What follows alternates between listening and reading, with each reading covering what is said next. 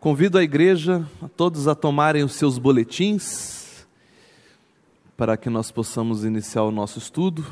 Nosso estudo hoje, meus irmãos, ele é uma continuação de uma série de estudos que eu já iniciei é, desde o ano passado, no, no livro do Apocalipse. Essa seria, será a terceira parte desse estudo. Essa pregação é que nós vamos é, esse estudo que nós faremos essa, agora nessa manhã, ele deveria ter sido feito algum um mês atrás, um pouco mais de um mês atrás, mas é, houve uma suspeita de Covid na minha família, então nós optamos por, por suspender naquele período e agora nós vamos retomar. Então esse boletim ele já saiu algum um, um mês atrás, um pouco mais de um mês atrás, né? É, então talvez alguns já tenham até lido mas hoje que nós vamos estar aí refletindo, meditando no que o Senhor tem para nós nessa manhã. E eu convido a igreja toda a ler comigo o texto que é o texto base, é, que está aí no alto do, do nosso boletim, em Apocalipse 2, versos de 8 a 11. Vamos ler? Ao anjo da igreja em Esmirna, escreve: estas coisas diz o primeiro e o último, que esteve morto e tornou a viver. Conheço a tua tribulação, a tua pobreza, mas tu és rico, e a blasfêmias do, dos que a si mesmos se declaram judeus e não são, sendo antes sinagoga de Satanás. Não temas as coisas que tens de sofrer. Eis que o diabo está para lançar em prisão alguns dentre vós, para ser dispostos à prova, e tereis tribulação de dez dias. Sê fiel até a morte, e dar-te-ei a coroa da vida. Quem tem ouvidos, ouça o que o Espírito diz às igrejas. O vencedor de nenhum modo sofrerá o dano da segunda morte. Vamos orar? Senhor nosso Deus, nosso Pai, é, suplicamos, Pai, que nessa manhã, por intermédio do Teu Espírito Santo, o Senhor venha a revelar a nós é, o que Tu tens para nós nesta manhã, meu Pai. Esta palavra revelada a João, nós necessitamos que seja revelada a nós também, Pai, porque nós queremos ver além da letra, meu Pai. Nós queremos salvação e edificação, Pai, nesta manhã abre os olhos do meu coração e do coração dos meus irmãos que aqui estão, em nome de Jesus. Amém. Dando sequência à série de estudos no livro do Apocalipse, chegamos hoje à carta de Jesus à igreja em Esmirna, na Ásia Menor, atual Turquia. Ela havia sido fundada por irmãos que frequentaram a escola de Tirano em Éfeso, onde por dois anos Paulo ensinou diariamente. Portanto, era um fruto do trabalho missionário de Paulo e seus cooperadores na igreja de Éfeso. Visto, vamos ler Atos 19, 9 a 10. Visto que alguns deles se mostraram empedernidos e descrentes, falando mal do caminho diante da multidão, Paulo, apartando-se deles, separou os discípulos passando a discorrer diariamente na escola de Tirano. Durou isso por espaço de dois anos, dando ensejo a que todos os habitantes da Ásia ouvissem a palavra do Senhor, tanto judeus como gregos. Atos 19, 9 a 10. Né? É, nas reuniões anteriores, queridos, então nós demos início a esse estudo. É, na primeira, nós falamos sobre a visão de João na ilha de Patmos, João havia sido é, deportado, ele havia sido preso. A ilha, a ilha de Patmos é uma ilha penal. E lá ele foi levado por causa do testemunho do Evangelho do Senhor Jesus Cristo, em meio àquela grande perseguição do imperador romano Domiciano. Então, João é levado a Patmos e, é, numa tentativa de calá-lo. O imperador ele entendia que se ele calasse as lideranças do cristianismo nascente, que estava crescendo de forma tão vigorosa, se ele calasse, reprimisse através de perseguição, esses líderes, é, a igreja de alguma maneira ela poderia arrefecer, ela poderia esfriar, E nós vimos que foi exatamente o contrário, né? Quando João, na ilha de Patmos, isolado de todo mundo, com todas as portas da pregação do Evangelho fechadas para ele, o Senhor abriu-lhe uma janela no céu e se revelou para ele através daquela visão. O Senhor então arrebata João e, e, e, se apresenta a João da, com aquelas, aquela veste talar, vestido como um sumo sacerdote, passeando por entre aqueles candeeiros. Os, os, alguns, os irmãos, alguns de vocês estiveram aqui quando nós fizemos esse estudo, esse primeiro.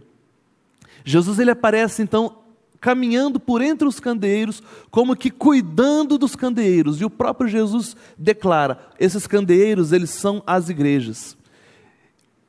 E ele estava como que passeando e cuidando, mantendo a chama do candeeiro acesa, ao mesmo tempo que ele alimentava com, os, com o óleo, ele também aparava é, as pontas da vela para que a chama permanecesse mais vibrante, mais, mais vívida. No segundo estudo, então, nós vimos a primeira das cartas que Jesus ordena que João envie. Jesus ele, ele dita algumas car sete cartas para que João escrevesse e enviasse. A primeira foi para aquela igreja de Éfeso e hoje então essa segunda igreja de Esmirna, né? Então, como nós, nós já vimos anteriormente, na sua segunda viagem missionária, Paulo ele fez três grandes viagens, ele deve ter feito outras que não estão registradas, mas são três registradas, né? Ele passou três anos na grande cidade de Éfeso, que era a capital da Ásia Menor. Durante esses três anos em Éfeso, por dois, o, o, o primeiro ano ele pregava na sinagoga e, na, e na, nas casas. Né? É, logo de cara, o evangelho enfrentou grande. É, é, como é que eu posso dizer? Uma grande oposição por parte, primeiramente, dos judeus. Já havia uma oposição por parte de Roma, mas também por parte dos judeus. E aí Paulo foi impedido de pregar é, no templo e nas sinagogas, né? na sinagoga, aliás. E aí, por conta dessa resistência dos judeus em Éfeso, então ele, ele aluga uma escola chamada Escola de Tirano, uma escola famosa, e, e nessa escola passou, passou a discorrer, pregar o evangelho diariamente por dois anos. Foi por conta desse trabalho missionário na igreja, na, na, na igreja em Éfeso, que se reunia na escola de Tirano, que as outras cidades da Ásia Menor foram evangelizadas, inclusive Esmirna. Esmirna, ela é fruto do trabalho missionário em Éfeso. Paulo pregava em Éfeso e todos os, os, irmãos da Ásia Menor vinham até Éfeso ouvir o evangelho da boca de Paulo durante esse período. Então, é uma igreja que começou através da, do, do trabalho de Paulo. Vamos ao boletim, queridos. Olhem lá. A cidade de Esmirna havia sido fundada aproximadamente mil anos antes de Cristo, por volta do ano 600 antes de Cristo, e ela foi totalmente destruída por guerras e terremotos, deixando de existir por dois séculos. E foi reconstruída por Lisímaco, ex-general de Alexandre Magno e basileu de Ásia, da Ásia Menor, após a morte de Alexandre, 400 anos depois, por volta de 200 antes de Cristo, sendo assim um símbolo de ressurreição. Você imagina uma cidade que havia sido totalmente destruída, ela já era uma grande cidade naquela época. E por conta de guerras e também por terremotos, ela foi completamente destruída, ficando assim por muitos anos, muitos séculos, né? É, dois séculos, aliás, ela ficou como que morta. Uma cidade que deixou de existir e ela é, é, volta à vida. Ela era um símbolo então de ressurreição. O Senhor Jesus, ao escrever essa carta, ao enviar essa carta para Esmirna, e assim como para todas as outras, ele pega, irmãos, características da igreja local, características da cidade, e trabalha comunicando os irmãos usando de características locais. A igreja de Esmirna, ela era um símbolo de ressurreição, né? E ela já era uma grande cidade, muito importante, né? Há dados arqueológicos que sugerem que Esmirna pode ter tido mais de 200 mil habitantes naquela época. Era, ela disputava com Éfeso o, o título de capital do, do, da província da Ásia Menor. Né? Era a cidade certamente mais bonita, a cidade mais rica, a cidade mais bem cuidada de toda a Ásia Menor. Ela era uma espécie de símbolo de, de beleza e poder e opulência. Né? E ela também reivindicava o local de, ter, de ser o nascimento, local de nascimento do poeta Homero, né? o autor, da, um grande poeta, um grande escritor grego. Né? Então, essa reivindicação trazia muita, muito prestígio para a cidade. Era uma cidade importante, uma cidade é, é, que disputava realmente muita atenção. Né? Porém, a igreja em Esmina, em Esmirna, ela foi marcada por perseguição, grande perseguição. Primeiramente, pelo, pelo, o, pelo Império Romano. E num segundo momento também pelos judeus. Né? Os cristãos esmirnenses, ou esmirniotas, tiveram seus bens confiscados por confessarem Jesus como Senhor, ou Quírios. E por isso eles eram muito pobres. Era uma igreja pobre numa cidade rica. O contraste era muito grande. Essa igreja nos ensina sobre perseverança em meio ao sofrimento. Né? Muitos foram presos e mortos numa intensa perseguição. Né? A fidelidade desta igreja de Esmirna, ela era admirável e o Senhor Jesus a elogia por isso. A fidelidade. A cidade de Esmirna, notadamente, era a cidade mais fiel ao Império Romano. Eles não ofereciam nenhuma resistência, eles participavam, é, é, eles cediam é, é, todo, todo o seu espaço, não havia nenhuma resistência ao Império Romano. Ela era uma cidade fiel a Roma, mas a igreja em Esmirna era fiel ao Senhor Jesus Cristo. Era uma cidade, então, muito rica, eu estou batendo nessa tecla, mais adiante vocês vão entender o porquê. Mas era uma cidade muito rica e uma igreja muito pobre.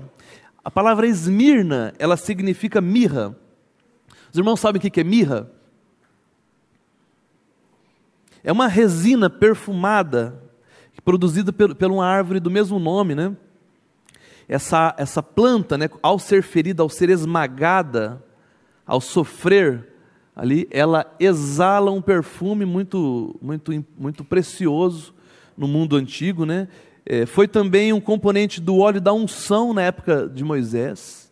Né? E um dos presentes levados pelos magos ao menino Jesus. Né? Essa substância, então, é, é, é, de mirra, ela tornou-se um símbolo de amargura e sofrimento, mas que gera um bom perfume. Não é? Muito curioso isso, né? O nome daquela cidade, então, ele era bastante adequado à realidade da igreja que ali se encontrava. Um povo sofredor, em meio a aflições, mas que exalava o bom perfume de Cristo.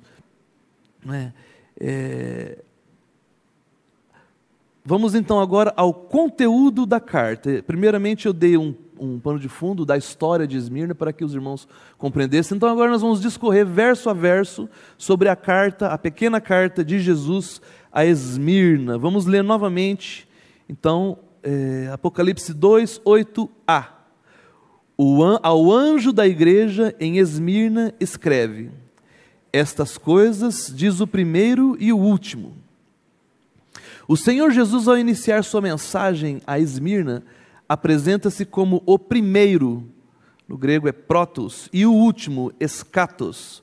Protos refere-se ao principal, ou aquele que ocupa o primeiro lugar, e escatos se refere àquele que, de forma superlativa, permanecerá até ao fim.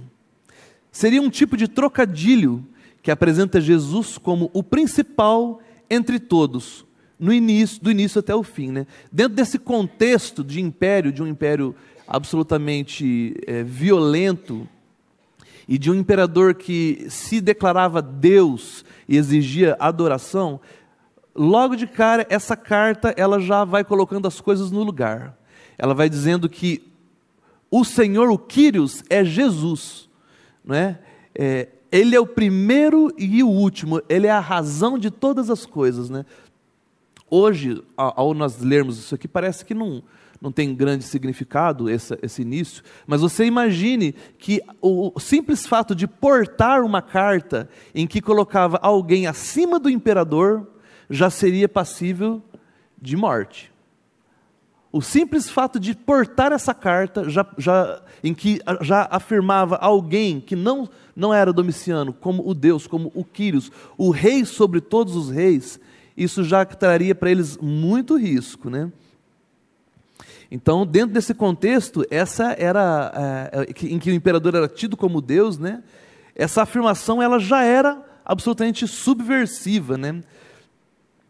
Continuando, que esteve morto e tornou a viver. Essa expressão faz referência a algo que Esmirna compreendia muito bem, pois ela também estivera morta quando fora destruída e tornou a viver quando foi reconstruída. Jesus está usando então o contexto histórico da cidade como uma alegoria de si mesmo, chamando assim a atenção dos esmirnienses. Essa frase também destaca a vitória sobre a morte na ressurreição. Na situação dos discípulos de Esmirna, por causa das perseguições, seria especialmente importante lembrá-los, adverti-los né, da ressurreição de Cristo. Era uma verdade central do Evangelho que precisava ser reafirmada cada vez mais diante desses irmãos, que sabiam muito bem o que era estar morto e reviver, porque aquela cidade havia sido morta e havia revivido. Né? Então, Jesus utilizando de um fato local para comunicar uma verdade espiritual. Né? E o Senhor continua: Conheço a tua tribulação, a tua pobreza, mas tu és rico. Que tribulação seria essa? A igreja de Esmirna era uma comunidade pobre numa cidade riquíssima como já foi dito. Né? Além desses irmãos terem seus bens confiscados por Roma, ainda sofreram restrições à sua liberdade, cidadania e direitos civis, pelo fato de se negarem a adorar o imperador. Privar os cristãos do direito à posse de seus bens era uma maneira de tentar reprimir o crescimento da igreja. No entanto, para Jesus, essa fidelidade era sinal de riqueza espiritual. Agora eu quero propor aqui para os irmãos um, um seguinte raciocínio, um, um seguinte exercício. Pense nos seus bens. Alguns têm mais, outros têm menos, tem uns que não têm quase nada. Mas ninguém pode dizer que não tem nada. Né? Por, por, por, menor que seja, você tem algum, algo que é fruto do seu trabalho. Pense nos seus bens. Agora você pense aí no trabalho que você teve, ou que o, o, as pessoas antes de você, no caso os pais, né, no trabalho que tiveram para poder construir este patrimônio. Pense aí. Não foi fácil, né? Não é, não, caiu do, do, céu, né? Entenda, meus irmãos, que esses, esses queridos nossos irmãos de Esmirna, eles além de perderem todo o seu patrimônio, no meio de uma cidade riquíssima, além de perderem todo o seu patrimônio, eles também perderam a sua liberdade, a sua cidadania e os seus direitos civis. Você acha que isso pode acontecer de novo?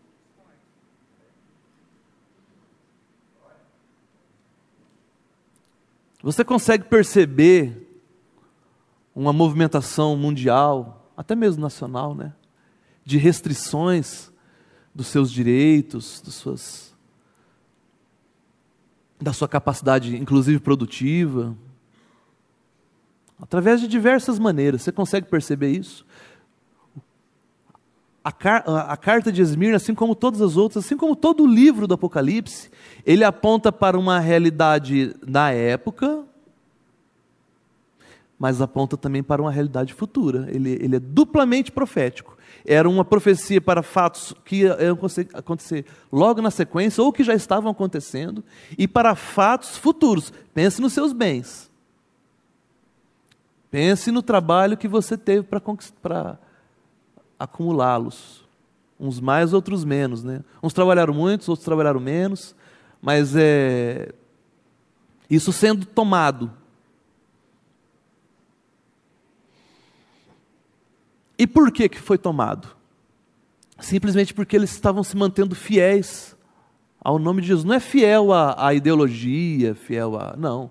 fiel ao nome de Jesus, ao Evangelho de Jesus Cristo, não é?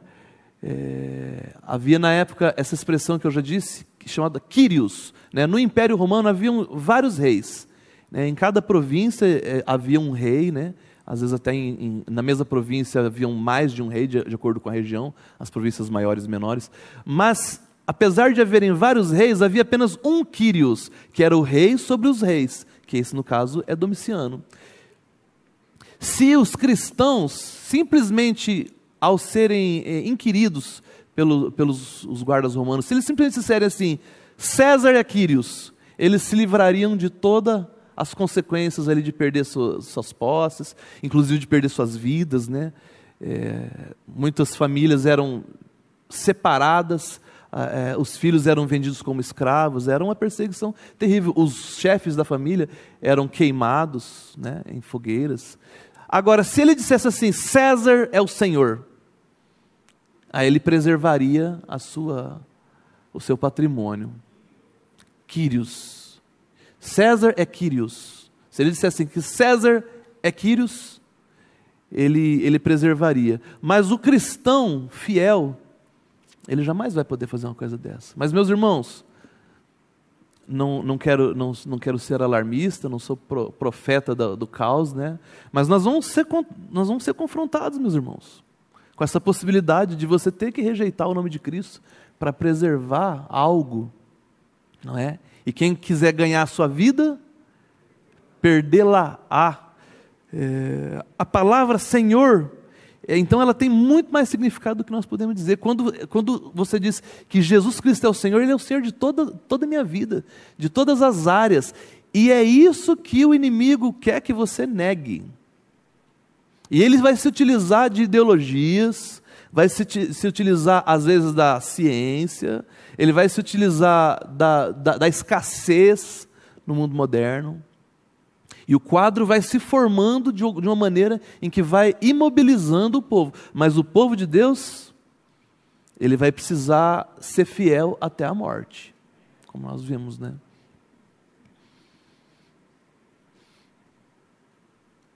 Coloque-se no lugar desses irmãos. Você teria coragem de abrir mão do seu patrimônio em nome de Cristo? E não se trata apenas de perder patrimônio, meus irmãos. Imagine que se você fosse um advogado, você também perderia o seu direito de exercer a advocacia. Além dele tomar, ele, ele tira também a sua capacidade produtiva. Se você fosse médico, perderia o registro no CRM. Se fosse empresário, perderia o seu alvará. Né? A igreja de Cristo, ela irá passar por isso novamente, meu irmão. Se você aqui, você e eu estivermos ainda nós, né, é, nesse momento, nós vamos passar por isso aqui. Eu sei que nós estamos, vários irmãos foram batizados, né, estão chegando agora, né, não fique tranquilo, o Senhor é, o Senhor é conosco. Mas é, vocês não, não, não, não, não podem ser enganados. Vocês não podem entrar nisso enganados. Né? O, o mundo que jaz no maligno e que pertence né, que está no governo é, é, do inimigo, e, e, tudo que ele quer é fazer o povo de Deus negar a fé. E, as, e, e nossas vidas elas serão é, colocadas nesse, é, em jogo nesse momento, né? Então coloque-se no, no, lugar desses irmãos, né? Reavalie sua vida aí, meu irmão. A igreja de Cristo vai passar. Você acha que é possível isso acontecer? com você. Mas se você nasceu de novo, pelo poder do Espírito Santo, Jesus Cristo sustentará e habilitará você para resistir a toda a tirania anticristã. Jesus ele disse, pouco antes de ascender ao céu: Eis que estou, convosco alguns dias, não, todos os dias, até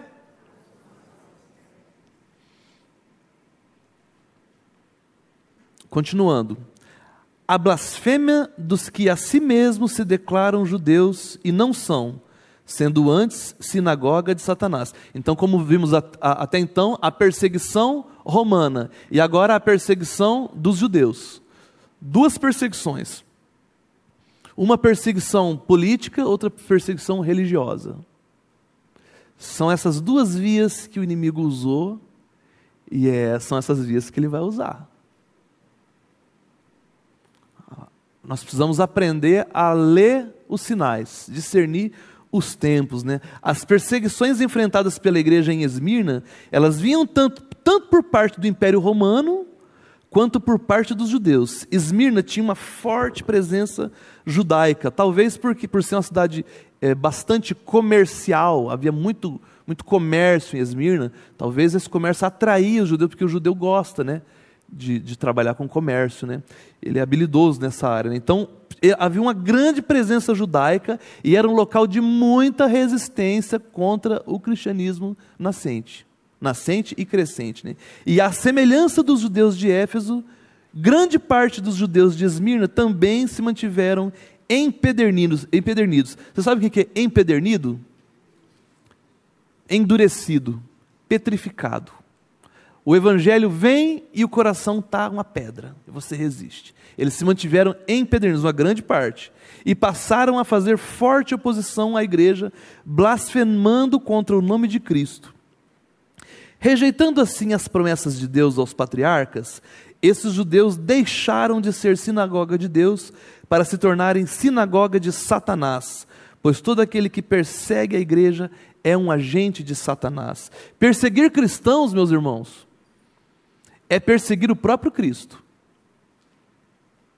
Quando Paulo estava no caminho de Damasco, antes de sua conversão, ainda respirando ameaças e morte, com raiva daquela pregação que ele havia ouvido de, de Estevão, antes de Estevão ser apedrejado, seu coração, ele já havia sido estocado pela, pelo evangelho que Estevão pregou, mas é como se fosse um, uma pessoa que leva uma facada aqui, mas vai morrer lá na frente. Né? Aquela pregação de Estevão já deixou ele bravo, mexeu com ele, mas e ele indo perseguir cristãos, ele pega aquelas cartas é, é, na sinagoga para poder aprisionar os cristãos em Damasco. E aí, no meio do caminho, o que, que acontece? Jesus aparece para ele. E Jesus ele fala assim: Saulo, Saulo, por que me persegues? Mas Jesus, Paulo estava perseguindo quem? Estava perseguindo a igreja. Mas quem persegue a igreja está perseguindo o próprio Cristo. Meus irmãos, não se engane. Nos, no, nos dias modernos, nos dias de hoje, no Brasil e no mundo, há um grande levante contra a igreja. Não pense que é por outras coisas. As outras coisas, elas entram como maneiras de, de atarem as mãos das pessoas.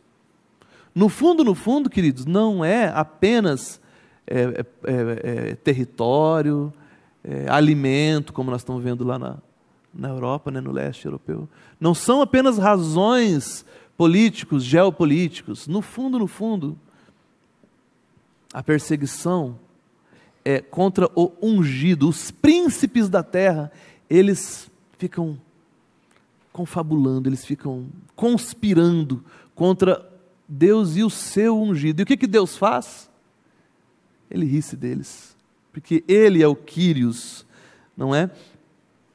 é? Então, perseguir a cristãos é perseguir ao próprio Cristo, né? E eles faziam essa perseguição blasfemando. Você imagina um judeu, um judeu que, que em tese era fiel a Jeová, ao Deus que se revelou no, a, a, Moisés e que veio protegendo, conduzindo aquele povo todo até o nascimento de Cristo. Agora, por causa de Cristo, que era, just, que era justamente aquele, aquele Messias aguardado por eles, por se manterem impedernidos, agora eles estavam blasfemando do nome de Jesus.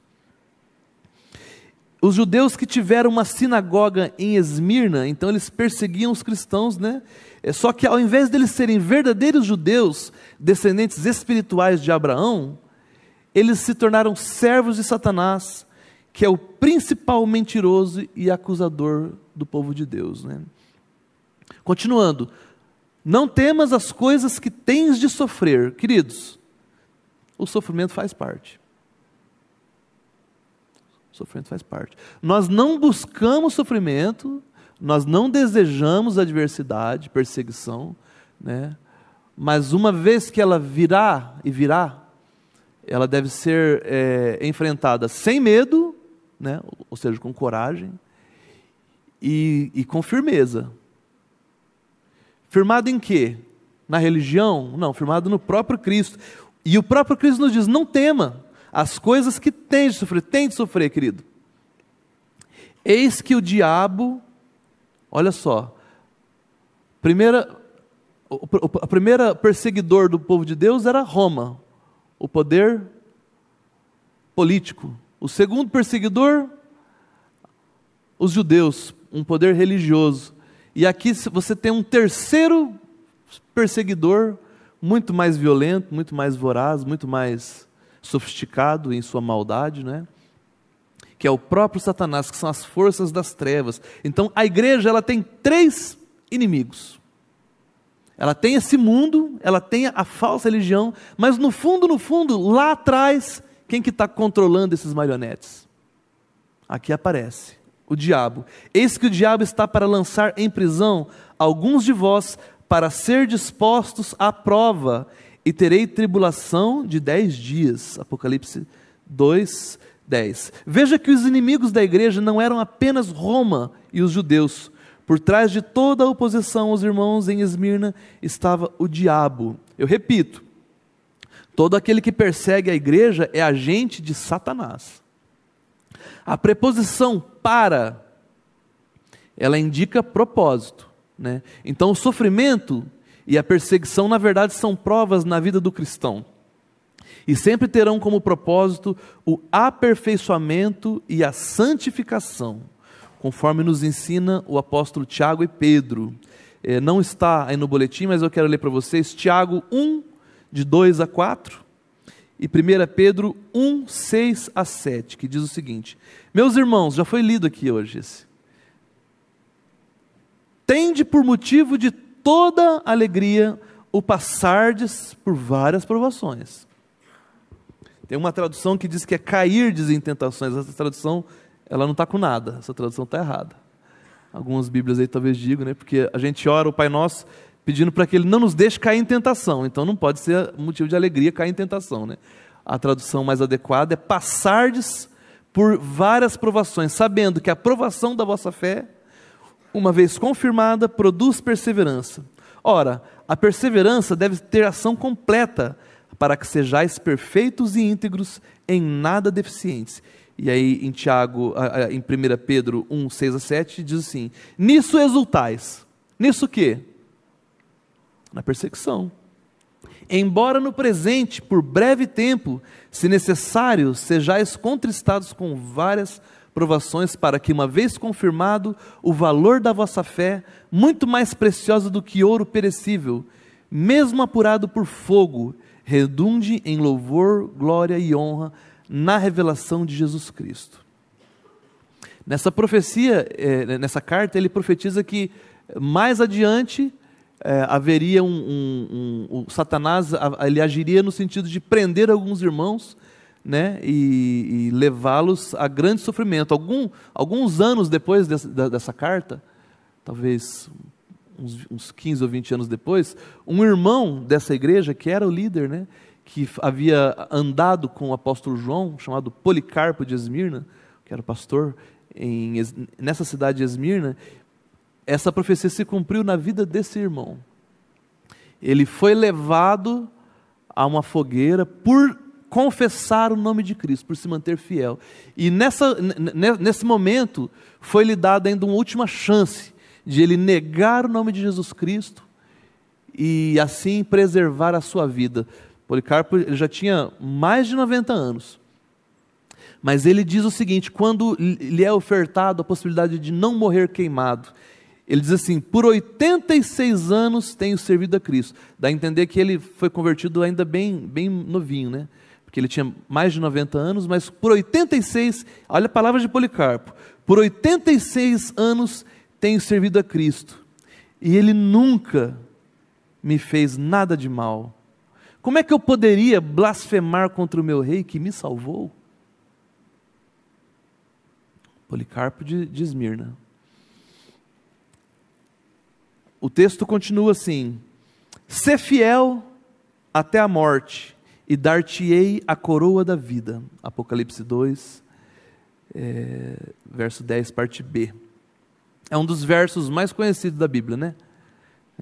A fidelidade a Roma era uma marca da cidade de Esmirna e fazia jus a seu epíteto de Esmirna a fiel. Esse era o apelido da cidade de Esmirna. Esmirna a fiel, porque era a cidade mais fiel a Roma. E aqui o Senhor novamente se utiliza de características locais para chamar a atenção dos esmirnienses para uma verdade importante. A fidelidade ao Senhor, mesmo em face da morte, é uma marca do verdadeiro cristão e não ficará sem recompensa.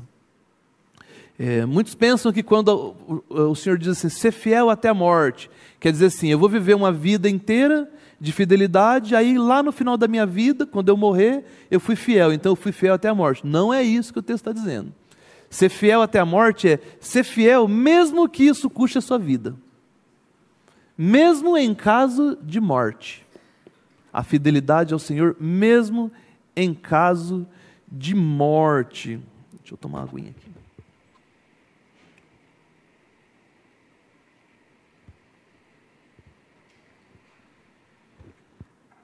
Esmirna também era conhecida por, um, por ser um centro esportivo famoso, onde os vencedores das competições eram premiados com uma coroa de louros.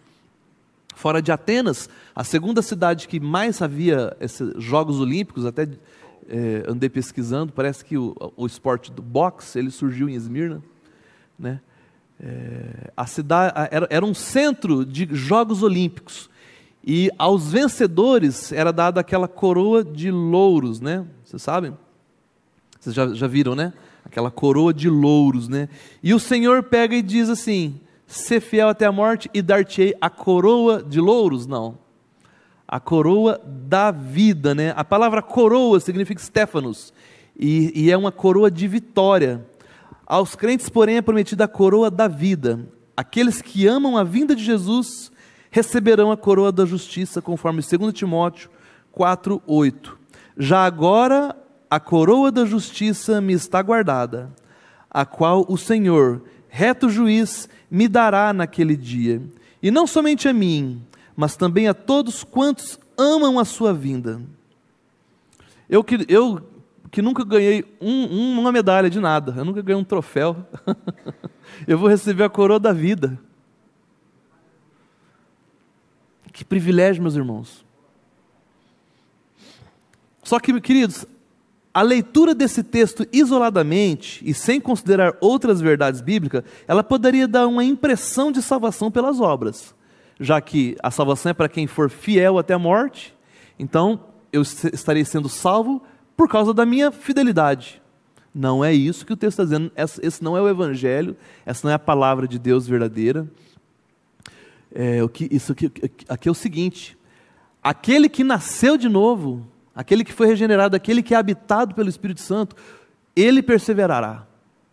Ele será fiel, não por conta de sua fidelidade, mas por conta da fidelidade do próprio Deus, né?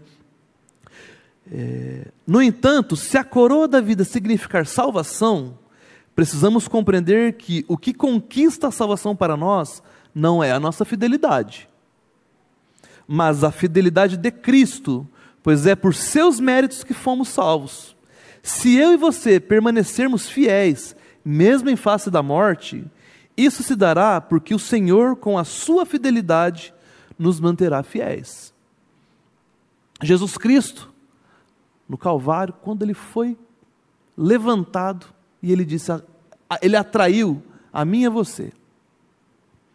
E naquela morte, naquela ressurreição, ele assegurou para nós a vida eterna. Não é por mérito seu, não é por ser fiel até a morte que alguém é salvo. É por ter sido salvo que ele perseverará até a morte. Vocês entendem? Há um risco de, de interpretar isso aqui como salvação pela fidelidade a Deus. Não, a nossa salvação é pela fidelidade de Deus. É Ele que nos mantém fiéis até a morte. Na sua morte, nossos pecados foram todos perdoados, todos incluídos naquela, é, naquela cruz. Mas não foi apenas os nossos pecados que foram crucificados. Eu e você também fomos crucificados.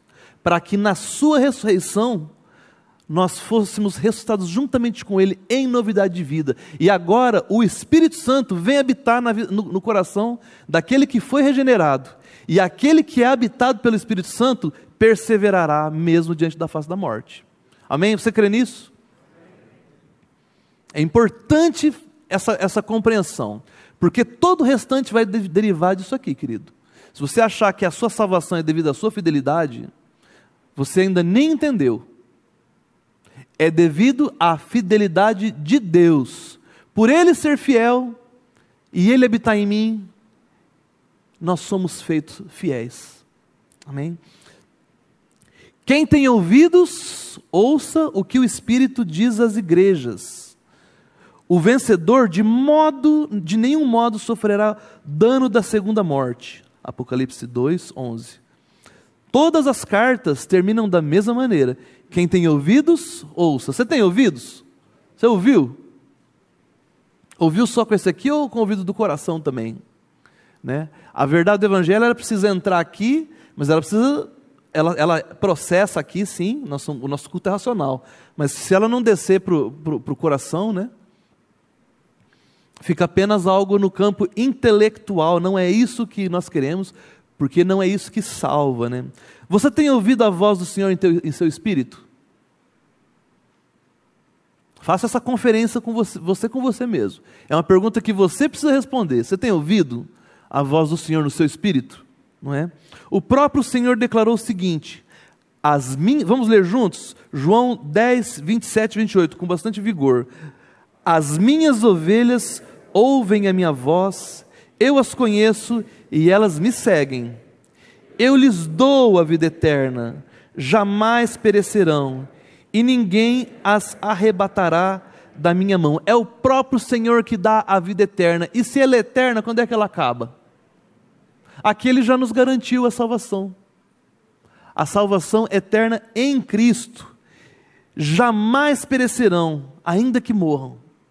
Vocês entendem? Ainda que tenha que derramar o seu sangue.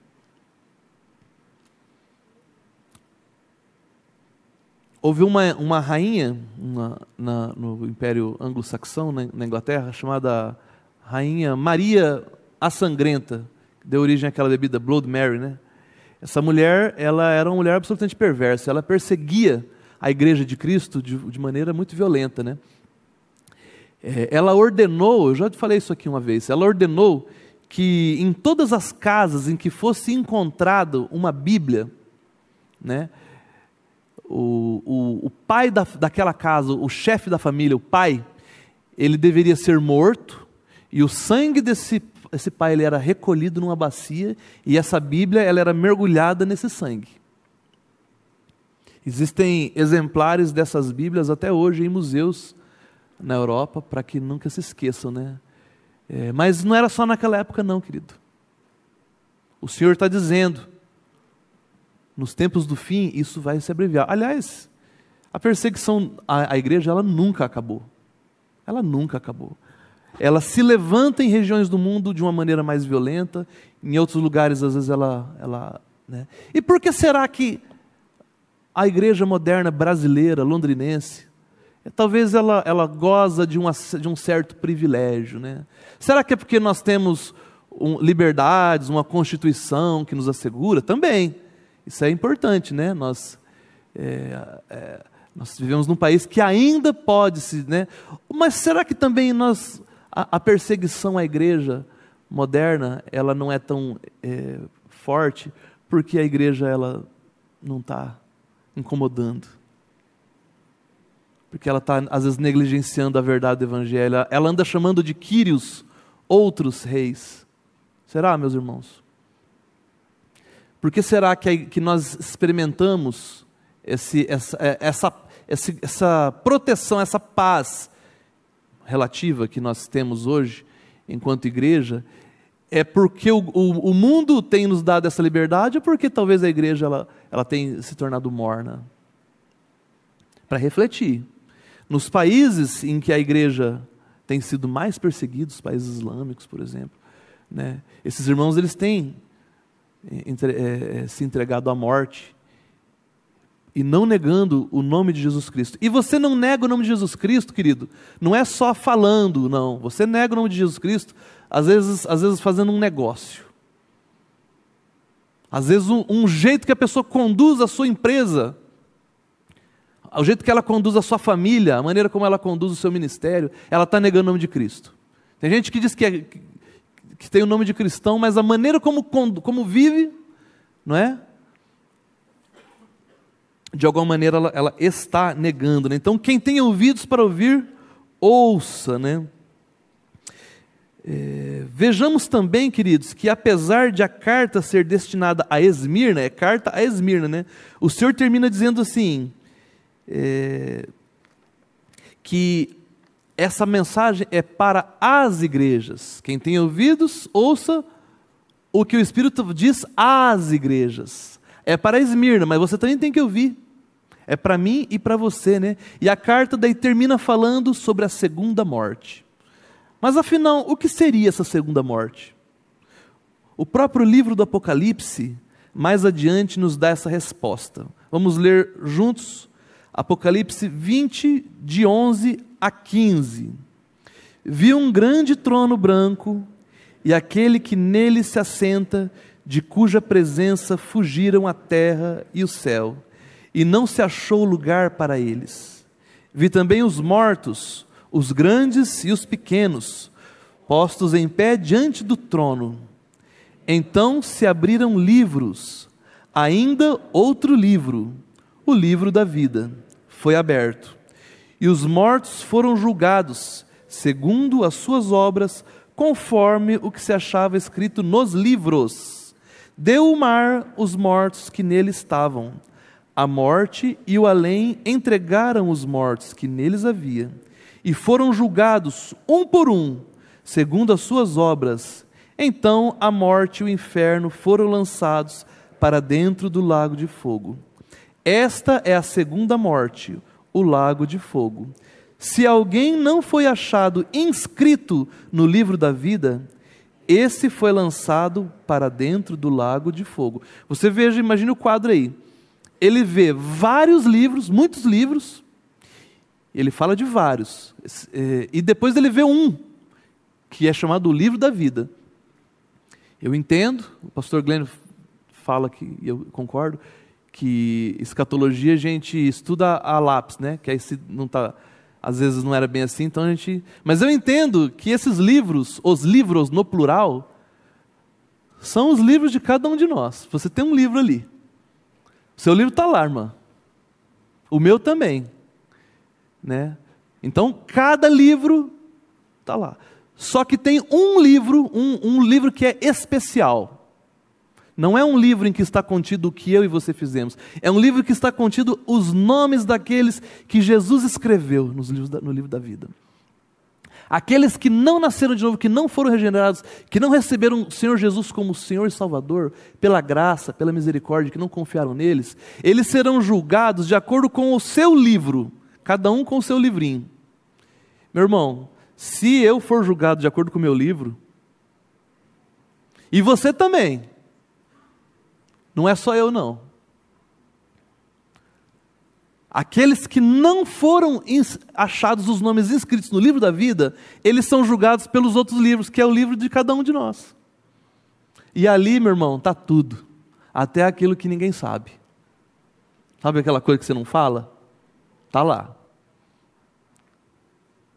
Mas a salvação, a, veja bem, olha que interessante, a condenação é pelas obras, mas a salvação é pela graça. Quando você, pela ação do Espírito Santo, você creu e o seu coração foi tocado e o seu espírito foi vivificado e Jesus veio habitar em você, naquele dia, o seu nome foi escrito no livro da vida. E sabe quem é que pode apagar? Jamais será apagado. Nem tribulação, nem, nem Roma, nem a perseguição judaica, nem a perseguição do próprio Satanás. Se o Satanás pudesse, ele apagava, mas ele não pode ele não pode. Nesse dia, você, se, se, se o seu nome estiver lá escrito, você ouvirá assim: Vinde, bendito do meu Pai, entra no gozo. Agora, se o seu nome não tiver escrito, aí você será julgado pelo seu livro, pelo seu rolo. E aí, querido, misericórdia. Eu e você estaremos lá. Não tenha dúvida. E você estaremos lá. Você não crê nisso, não impedirá que esse dia chegue. Ah, mas eu não acredito nisso. Ok, você não acredita. Mas não impedirá que isso aconteça. Você pode não acreditar. Isso aqui não depende de acreditar. Isso acontecerá.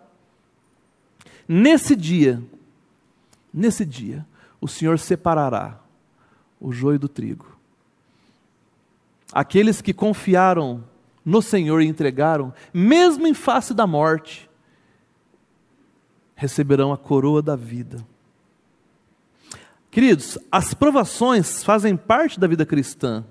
Em nenhum lugar da Bíblia o Senhor nos garantiu uma vida isenta de problemas. Pelo contrário, o apóstolo Paulo nos diz: Ora, todos quantos querem viver piedosamente em Cristo, Cristo Jesus, serão perseguidos. Não é que podem ser perseguidos, querido. Serão perseguidos. E aqui está o que eu disse agora há pouco. Será que o fato de nós não estarmos sendo tão, entre aspas, perseguidos, se dá ao fato de liberdades que o mundo nos concede, ou se dá pelo fato de que talvez nós estamos fazendo concessões demais ao mundo? Né? Olha lá. A ausência de perseguição deve ser um motivo forte para a igreja repensar a sua caminhada. O fato de que muitos de nós não sofremos certamente indica que estamos fazendo concessões demais ao mundo. Você entende isso? A respeito disso, Paul Gardner afirma: quanto mais as pessoas integram sua fé a todas as áreas da vida, mais elas começam a enfrentar antagonismos. Estou convencido de que, se nós cristãos verdadeiramente vivêssemos como Cristo nos ordenou viver, então em todos os lugares experimentaríamos os ataques de Satanás. Você tem sofrido perseguição por causa do Evangelho? Você tem? Então você glorifica o Senhor, porque Ele diz que é motivo de alegria, se é por causa do Evangelho. Queridos, e perseguição, às vezes é no, no, no, nos, melhor, nos menores detalhes. Outro dia alguém falou aqui não sei se foi o Márcio Zubuti, não me lembro, mas ele disse assim que, que se você, por exemplo, você vai num, num, num almoço de, de, de, da empresa, um almoço da empresa lá com clientes, com fornecedores, com o pessoal que você trabalha, né? E a maioria ali, talvez é, você trabalhe com pessoas que não que não creem no Evangelho. Pode até ser bons cidadãos, mas não creem no Evangelho. E você simplesmente foi num almoço com eles. Querido, é, é, é uma coisa incrível. Se, um pouquinho antes de você comer, você simplesmente fechar os seus olhos e agradecer ao Senhor pelo seu alimento, as pessoas já vão te olhar torto. Uma, um detalhezinho pequenininho. Um detalhezinho pequenininho. Acontece ou não? Até a oração que é você com Deus incomoda.